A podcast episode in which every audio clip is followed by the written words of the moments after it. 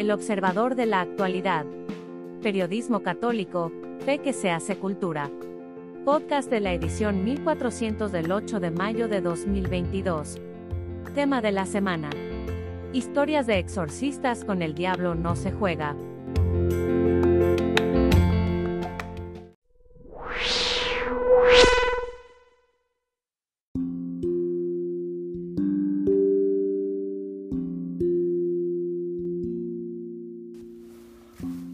Vasto Mundo por Jaime Septién. Al Papa Francisco le dicen que habla demasiado del diablo. Él responde que lo hace porque es una realidad.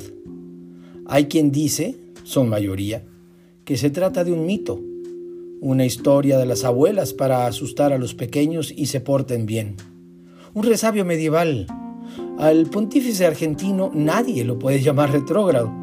Y en materia del diablo dice, yo no voy con el mito, voy con la verdad, creo en ella. En otras palabras, el diablo existe, es verdadero y es un gran seductor. El diablo te presenta algo hermoso, dice el Papa, en el pecado y te lleva a pecar. Pero cuidado, no busca otra cosa que nuestra destrucción. ¿Por qué? La respuesta del Papa es sencilla. Porque somos la imagen de Dios. Los exorcistas atestiguan esta presencia real del diablo. No, no se inventan posesiones. Son sesiones agotadoras. Estar frente al mal absoluto no debe ser un paseo por el parque. Tampoco las cosas que vemos en algunas películas. La batalla entre Dios y el demonio es el corazón mismo del hombre, escribía Dostoyevsky en Los Hermanos Karamazov. En cada exorcismo se hace visible esta batalla cósmica. Y en la vida cotidiana, el bien y el mal se juegan la misma partida en cada uno de nosotros. Por eso, subraya el Papa, necesitamos esa mansedumbre, esa humildad para decirle a Dios, soy un pecador, pero tú sálvame, ayúdame. La soberbia, el vicio que más adora el diablo, nos dicta al oído, tú puedes solo, no necesitas a nadie, mucho menos a Dios. La cruz de Jesús es el modelo para vencer la soberbia. De nuevo Francisco dice, en el peor momento de su vida, Jesús no insultó.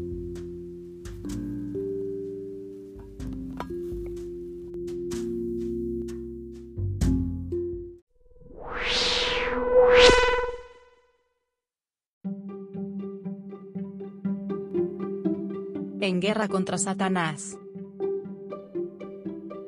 La Sagrada Escritura resume magistralmente la obra de la redención con estas pocas palabras. El Hijo de Dios se manifestó para deshacer las obras del diablo. Primera de Juan 3, 8.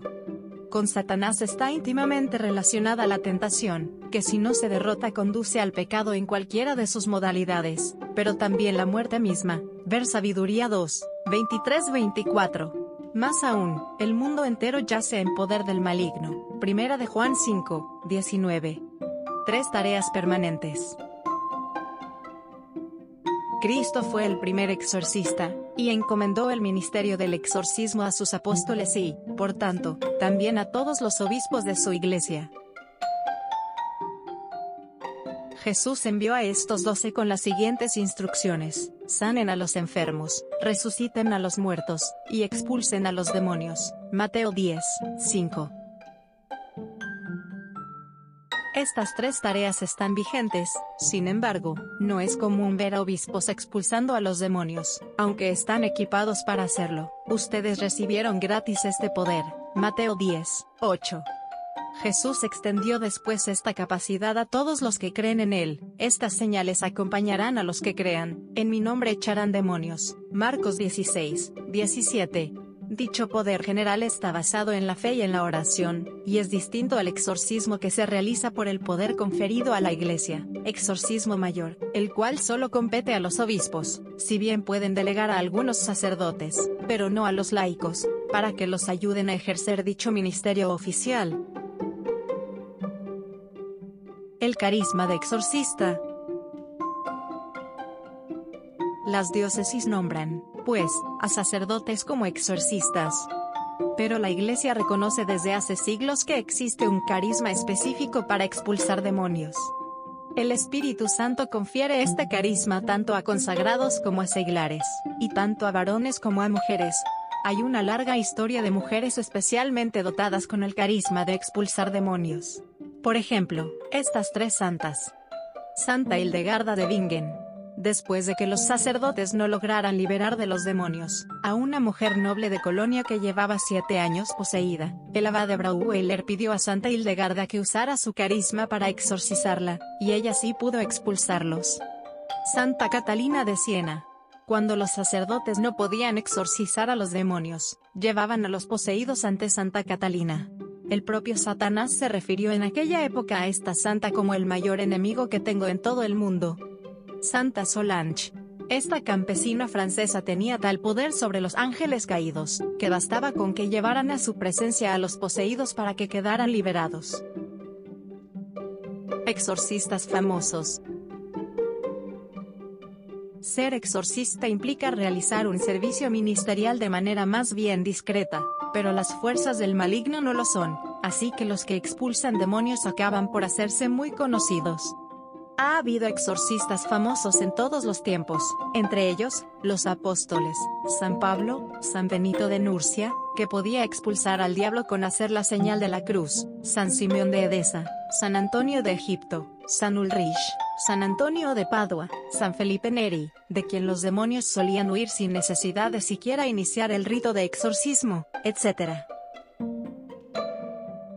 En esta época también hay o ha habido exorcistas que se han hecho famosos, como los siguientes sacerdotes, el español José Antonio Fortea, el estadounidense Stephen Rossetti, o los italianos ya fallecidos Cándido Anantini y su pupilo Gabriele Amort.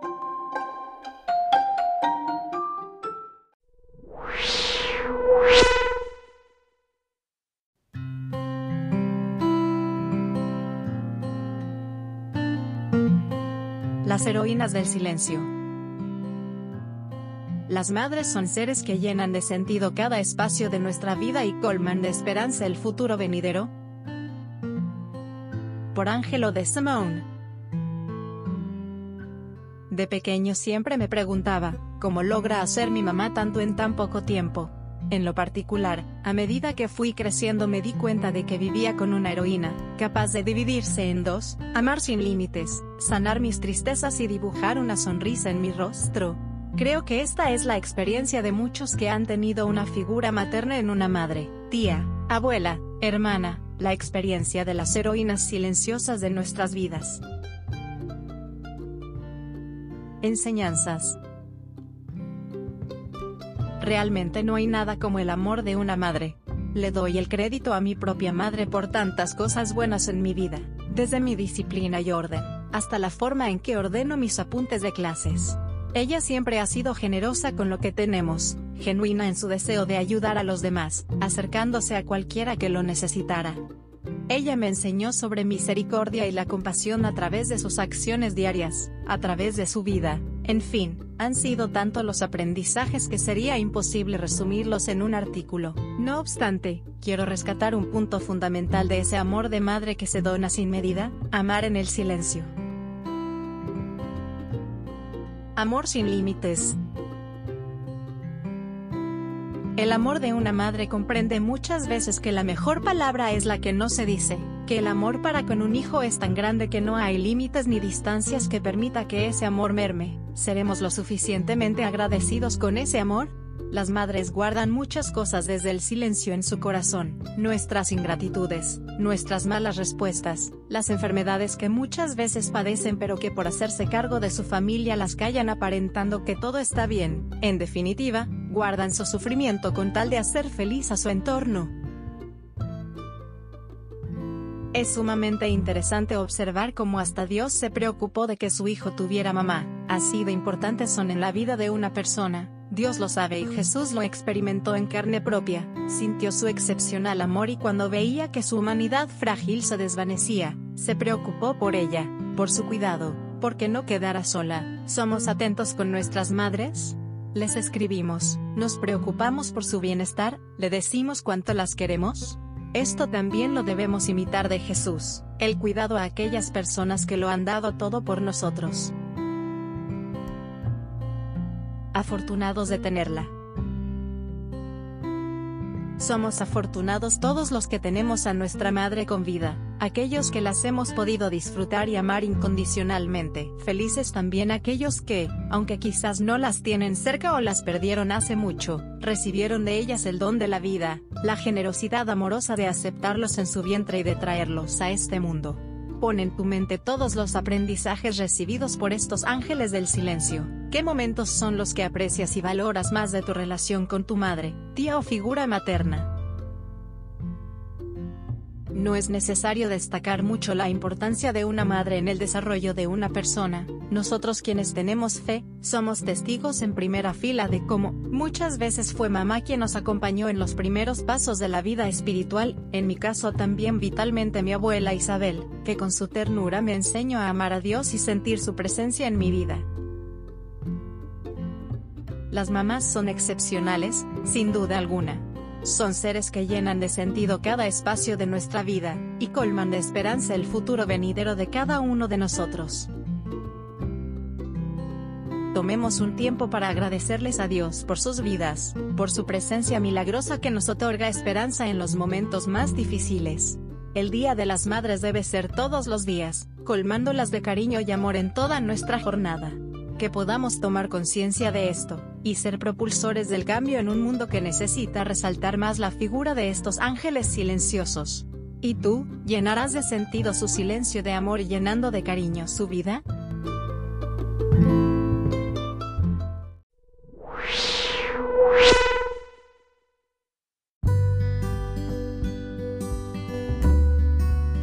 Muy buen día, los saludo con el gusto de siempre y aquí les dejo mi comentario. El respeto hacia los menores es un tema poco abordado. Es verdad que se habla de los derechos de los niños, pero en la práctica poca gente en realidad entiende qué significa respetarlos. Lo comento porque estamos atravesando una grave crisis de valores en una sociedad corrompida, que no acaba de comprender que la ruptura de la familia es la clave para la descomposición del tejido social. Vamos por partes. En la casa, donde nace un niño o niña, se espera que pueda tener lo elemental, no solo comida, techo y vestido, sino sobre todo el amor de un padre y una madre. Ambos hacen falta en la vida de un pequeño, ya que comienza a distinguir la realidad de su propia persona desde la diferenciación. Es más semejante a uno de ellos y es distinto del otro de acuerdo a su sexo. Empieza a comprender los roles que cada uno desempeña. La madre es más tierna que el padre porque además él tiene mayor fuerza física. Esto que comento se da de manera natural y para muchos de nosotros que tuvimos la gran bendición de nacer en una familia tradicional, no es un panorama extraño. Hasta aquí todo bien, quiero suponer. Planteo otro escenario. Nace un niño o niña dentro de una familia disfuncional, es decir, dividida, a lo mejor de madre soltera o quizá un padre que se quedó con el bebé y vive con sus padres, quién sabe, hay tantas realidades actualmente que se vale fantasear un poco. El niño crece con lo indispensable, pero debido a que papá o mamá tienen que trabajar, no recibe la supervisión ni la educación que le ayudarán a enfrentar la vida o a fomentar las relaciones interpersonales que irá cultivando conforme crezca con los compañeros de la escuela, los parientes cercanos, los amigos de la cuadra, etc. Además, nadie le aconseja qué hacer en determinadas situaciones. No recibe corrección cuando lo necesita no fortalece la confianza con su progenitor. Por eso lo que le ocurre, sobre todo lo adverso, lo guarda y lo procesa solo. Nadie lo consuela ni lo motiva para alcanzar sus sueños. Definitivamente cubre todos los requisitos para perderse. Hasta aquí he planteado dos situaciones que podemos reconocer fácilmente.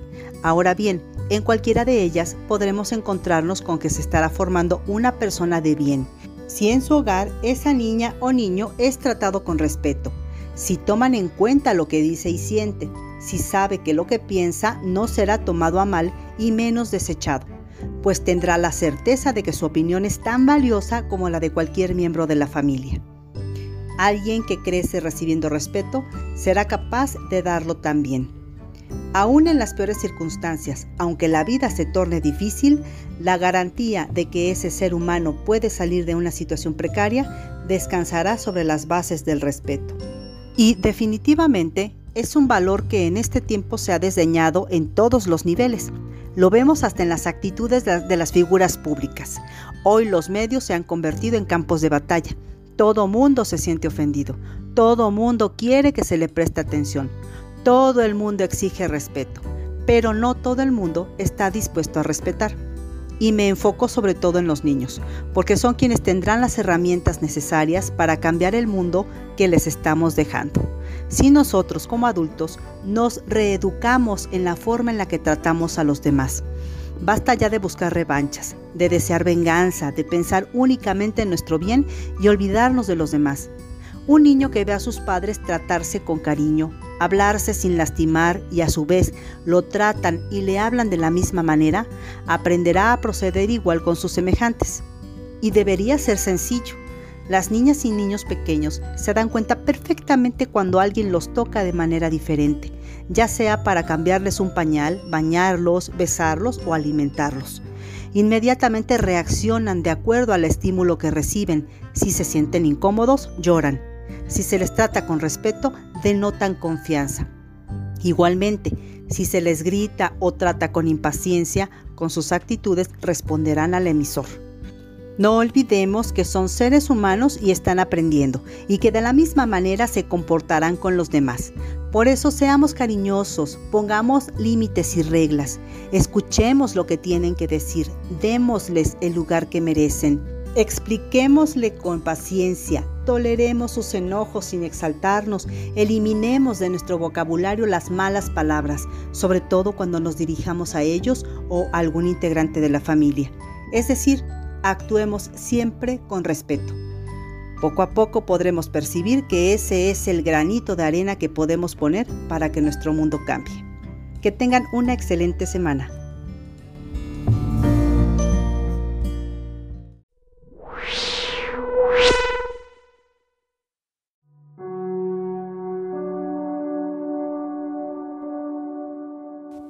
Mitologías sollozantes por Mario de Gasperín Gasperín, obispo emérito de Querétaro. Allá por los años 60 del siglo pasado, apareció un librito del padre Jean Danilou con un título que para entonces pareció provocador, Los santos paganos del Antiguo Testamento. Pero la veneración de algunos personajes ejemplares del Antiguo Testamento nunca faltó en la iglesia desde sus orígenes era puro escándalo farisaico. Problema más serio lo presentan otros personajes venerados y no pertenecientes a la raza y religión de Abraham, sino a religiones llamadas paganas, naturales o cósmicas, porque se sustentan en la búsqueda y presencia de Dios en la naturaleza y en el cosmos, no a la divina revelación. A ellas pertenecen las religiones precristianas nuestras. Esto sí ha provocado un escándalo mayor, pues esos personajes ejemplares, aunque aparezcan en la Biblia, vivieron antes de la alianza de Dios con Abraham. No son judíos ni cristianos, sino paganos. Aquí enumeraremos tres, Abel, Abraham y Melquisedec. Los tres se nombran en la oración oficial de la iglesia, es decir, en la Santa Misa. Primero, el sacrificio del justo Abel que preludia al sacrificio de Cristo, asesinado por nosotros, sus hermanos, y cuya sangre clama al cielo, no venganza, sino misericordia. Segundo, el sacrificio de Abraham, Padre nuestro en la fe, que ofrece a su Hijo en sacrificio, así muestra obediencia y confianza en Dios, pero inmola un cordero, suprimiendo todo sacrificio humano. Tercero, el sacrificio de Melquisedec, rey y sacerdote del Dios Altísimo, que ofrece los dones de pan y vino, síntesis hermosa de toda la creación y signo de hospitalidad en la Jerusalén celestial. Estos tres tipos de sacrificios ofrecidos a Dios con fe y recta intención son asociados al sacrificio de Cristo en el canon romano de la misa y de él reciben toda gracia y bendición. Así ora y cree la iglesia. El cristianismo es pues una religión incluyente que asume y redime toda obra humana realizada con pureza de corazón, imperfecta o equivocada tal vez. Recordemos que los católicos celebramos los misterios de la vida de Cristo, el misterio pascual, hechos históricos, no ritos ni mitos naturales, cósmicos, aunque sean religiosos. Tampoco los rechazamos en bloque, sino que los incorporamos y asociamos al sacrificio de Cristo en lo que tienen a veces mucho de noble y bueno. A los dolores, sollozos y lágrimas de Cristo en la cruz quedan así integrados e incorporados los dolores y lágrimas de la humanidad entera, las sollozantes mitologías de nuestro poeta católico Ramón López Velarde. Las imperfecciones desaparecen cuando hay conciencia recta y buena voluntad. Pongo a la vista un pequeño, enorme ejemplo, dos obras majestuosas, las pirámides, de Teotihuacán y el acueducto del Padre Tembleque, tan cercanas en la geografía y tan distantes en su significado, cosmovisión, teología. Teotihuacán prácticamente una pira donde los humanos tenían que morir entre llamas para dar vida a sus dioses. Sin la sangre del hombre no hay vida para su Dios. La guerra florida, matar para su Dios. El acueducto del frailecillo, cosa de nada, que empeña y da su vida para llevar la salud, la felicidad y la paz a la sedienta población de Otumba y sus alrededores. Lo mueve solo el Evangelio Cristo presente en el hermano y al servicio del hermano. Dar la vida para dar vida es el meollo del Evangelio y del credo. Por nosotros los hombres y por nuestra salvación bajo del cielo. O en boca de San Ireneo, la gloria de Dios es el que el hombre viva. El poema de Ramón López Velarde nos dice con su arte a los católicos que ya es hora de liberarnos de mitos y mitologías sollozantes y de plantarnos de cara a nuestra fe para transformar, aquí sí, de verdad, el México bronco de los violentos en una patria suave, alacena y pajarera, en una patria para todos.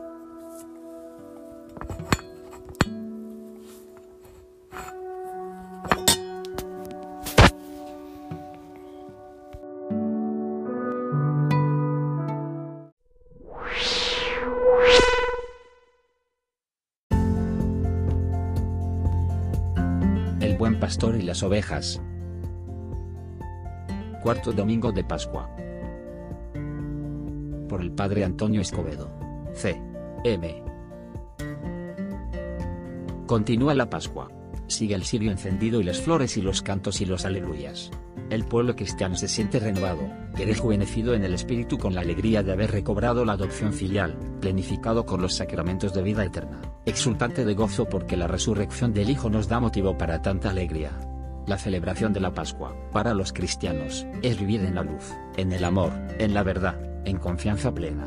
Por ello, un creyente puede decir con el Salmo, en paz me acuesto y enseguida me duermo, porque tú solo, Señor, me haces vivir tranquilo. Después de la escena de la pesca milagrosa que leímos el domingo pasado, hoy escuchamos el pasaje donde se presenta al Señor Jesús como el buen pastor y nosotros como sus ovejas. Para muchos de nosotros esta comparación es incómoda porque desagrada ser comparados con este tipo de animalito, sobre todo en la sociedad actual donde presumimos y hacemos alarde de ser. Pregonamos con orgullo ser autosuficientes y con derecho a hacer, y decir lo que queramos apelando a nuestra libertad. Sin embargo, basta que alguien nos ilusione prometiendo el cielo y las estrellas para desdibujarnos. Una noticia aterradora o un futuro desesperanzado son suficientes para perder la cordura. Cuando esto sucede empezamos a actuar como borregos, nos adentramos en la manada, ciegamente, sin pensar ni cuestionar. Es sorprendente que protestemos enérgicamente al insinuar que somos ovejas cuando en realidad nos comportamos como borregos. En este contexto, conviene señalar que el Evangelio de este domingo pone énfasis en el buen pastor que es nuestro Señor Jesucristo. Se subraya su interés por protegernos, por atendernos y por estar al pendiente de lo que necesitamos. Tanto cuidado tiene de nosotros que incluso nos conoce por nuestro nombre. El Evangelio también centra su interés en la confianza de la oveja. Recordemos que la oveja representa a la persona que se ha dejado acompañar por Jesús, ha experimentado su amor. Así como Pedro en el Evangelio del domingo pasado donde le confesó su amor a Jesús a pesar de haberlo negado. Por lo tanto, no se trata de un animalito que ha dejado de pensar, al contrario, gracias a sus capacidades y al trato que ha tenido con su pastor, ha reconocido que puede fiarse de él. Como ovejas podemos reconocer que la libertad es un regalo que no podemos desperdiciar ni abusar de él. Es una responsabilidad que hay que ejercer con la guía del pastor. Eso nos libera de ser borregos. Entonces, podemos preguntarnos, ¿somos ovejas o borregos? Nota cultural. Buen pastor en griego se dice kalos poimen. Lo interesante es que kalos también significa hermoso. Por lo tanto, podemos decir que el Señor no solo es el buen pastor, sino también es el hermoso pastor. De hecho, muchas de las comunidades cristianas de los primeros siglos no identificaban a Jesús como el crucificado, sino como el hermoso. ¿Hay algo más hermoso o algo más bueno que fiarse del pastor que vela por nosotros?